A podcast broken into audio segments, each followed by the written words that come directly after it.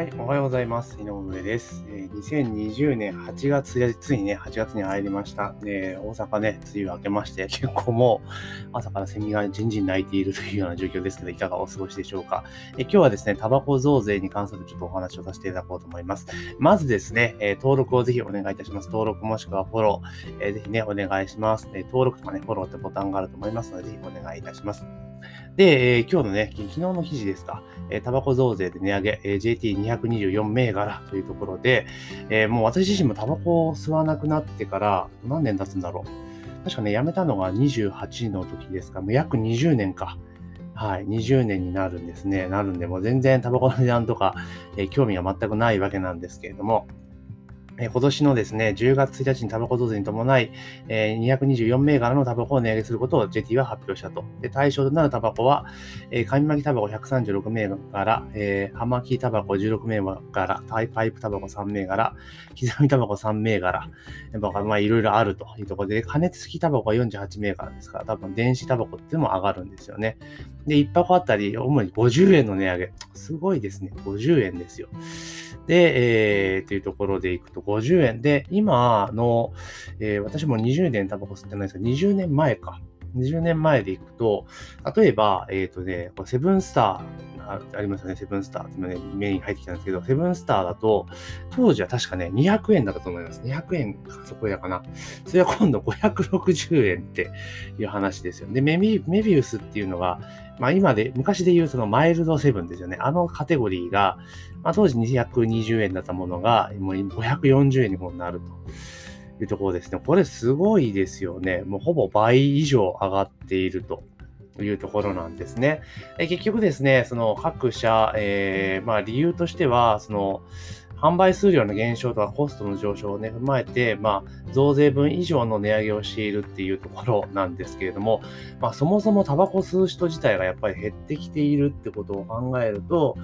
もう、もうしょうがないのかって、まあ、ある意味もうタバコ自体が贅沢品の域に入ってきているってことですね。だって、1箱500円を超えてるわけじゃないですか。まあ、海外のね、ところに比べればまだまだ安いのかもしれないですけれども、まあ、それにしても私が吸っていた時代と比べればもう倍以上違うってことを考えると、まあ、かなり贅沢品なんですよね。うん。だかね、昔だったらね、気軽にちょっとタバコ切らしてごめん、一本ちょうだいよって言えたけど、今言えないですよね、これね。一本あたり結構高いので。で、まあ、今後多分、タバコに関して言うならば、まあ、吸える場所はどんどんどんどん、まあ、減ってくるというふうに思っています。まあ、流れはもうしょうがないですよね。えだってその昔ですね、私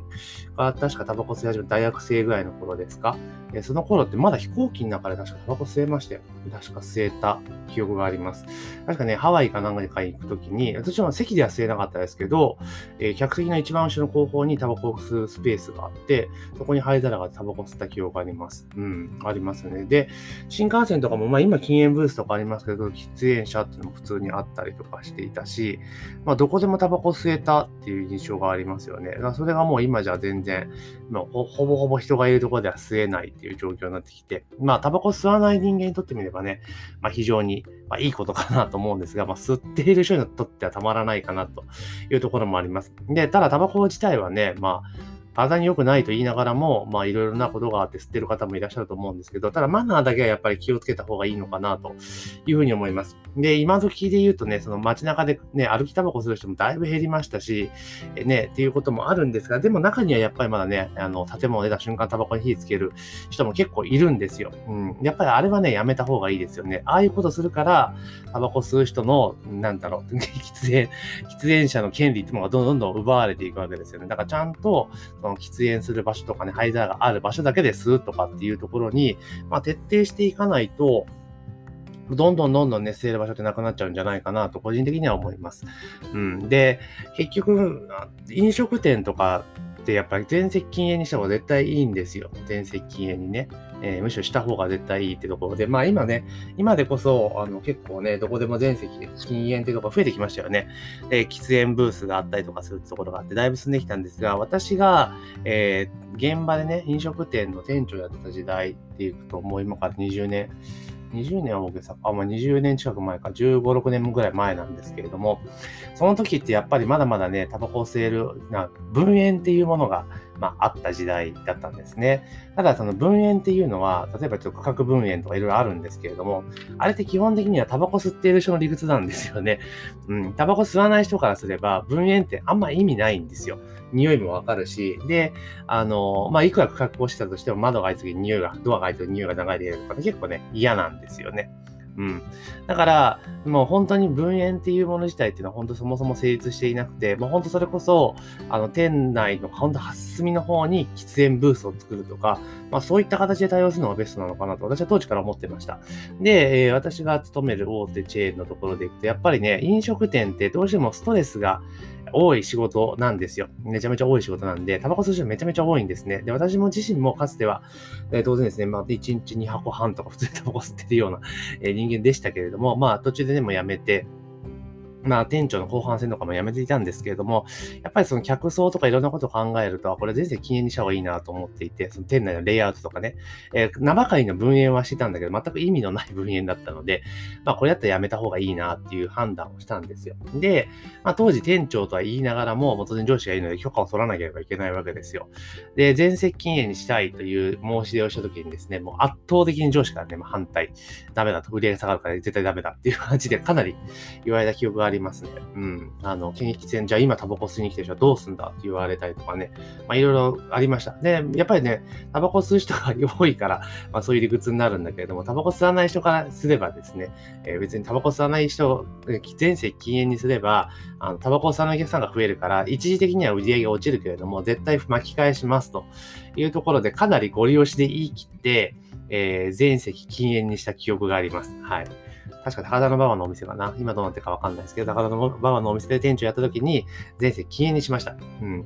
で、全席禁煙にして、え当然ですね、もちろん、え禁煙直後っていうのはですね、売り上げが落ちるわけなんですよ。なぜかって言ったら、今はタバコ吸いに来た人は来なくなるからですね、その分が順減になるわけなんですよ。うん。で、じゃあ、そう、当然ですね、そうなった時っていうのは、もう鬼用の首を取ったのごとくですね、ほら、売り上げ見たことか、売り上げ下がっただろうっていう形で言ってくるわけですよ。まあ、ただ私もそれ無視していて、いやいや、このまま先絶対売り上げ上がりますからっていう